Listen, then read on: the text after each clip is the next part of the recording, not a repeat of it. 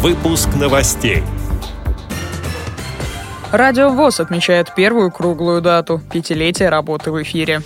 Авторы проекта «Экогеография для незрячих» надеются на финансовую поддержку Русского географического общества. Студию звукозаписи говорящих книг для инвалидов по зрению откроют в Ингушетии. Трое спортсменов из Тульской области претендуют на участие в Паралимпиаде 2016 года.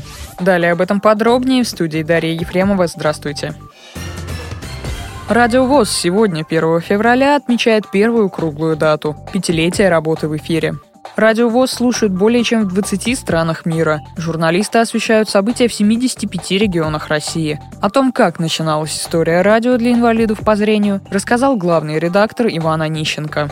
Все началось в декабре 2010 года, когда на заседании Центрального управления было принято решение о создании интернет-радио Всероссийского общества слепых. А 1 февраля 2011 года, смотрите уже как быстро, была запущена первая студия «Радио ВОЗ». В 2013 была запущена уже вторая студия «Радио ВОЗ». Девять сотрудников, есть уникальные специалисты, которые работают на нашей радиостанции. Незрячий звукорежиссер Иван Черенев, он по специальности звукорежиссер и наравне с нашими зрячими коллегами делает эфир «Радио ВОЗ». Мы надеемся, что в юбилейном году мы попробуем открыть хотя бы один филиал, и мы это сделаем постараемся. У нас есть уже предложение, чтобы открыть эти филиалы в других регионах нашей страны.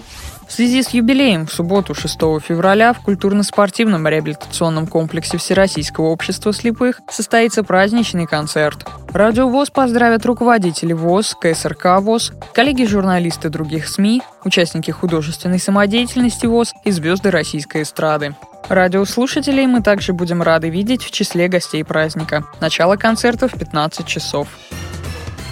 Башкирские экологи стали обладателями двух грантов Всероссийского конкурса 2015 года. Так, победители первого проекта в парке Еремель проложат эколого-культурный маршрут по мотивам эпоса «Урал-Батыр». Вторым победителем стал туймазинский преподаватель географии с экскурсионным проектом «От Ика до Яика». Об этом стало известно на состоявшейся в Уфе пресс-конференции регионального отделения Русского географического общества. На встрече было также отмечено, что специалисты отделения РГО в республике уже отобрали шесть заявок на конкурс этого года и отправили их в экспертный совет в Москву. Один из заявленных проектов называется «Экогеография для незрячих». Если он получит финансовую поддержку, то его авторы будут знакомить слепых и слабовидящих с географией Башкирии. В Ингушетии планируют открыть первую в республике студию звукозаписи говорящих книг для инвалидов по зрению. Проектом занимается Центр социокультурной реабилитации незрячих и слабовидящих. Он уже приобрел профессиональное оборудование, с помощью которого можно будет записывать и прослушивать художественные произведения.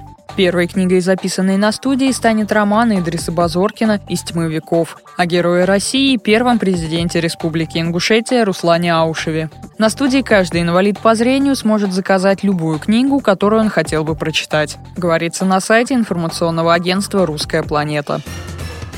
На участие в Олимпийских и Паралимпийских играх 2016 года претендуют 15 спортсменов из Тульской области. Трое из них – паралимпийцы. Об этом сообщил председатель областного комитета по спорту и молодежной политике Дмитрий Яковлев. Тульские спортсмены смогут участвовать в турнирах таких видов спорта, как бокс, велоспорт-трек, велоспорт-шоссе, легкая атлетика, плавание на открытой воде, спортивная гимнастика, велоспорт-тандем, спорт слепых и голбол спорта слепых, передает Интерфакс. 31-й Олимпийские игры пройдут с 5 по 21 августа в Рио-де-Жанейро. В 28 видах спорта разыграют 306 медалей. 15-е летние Паралимпийские игры пройдут там же с 7 по 18 сентября. С этими и другими новостями вы можете познакомиться на сайте Радио ВОЗ. Мы будем рады рассказать о событиях в вашем регионе. Пишите нам по адресу новости собака ру. А я желаю вам всего доброго и до встречи.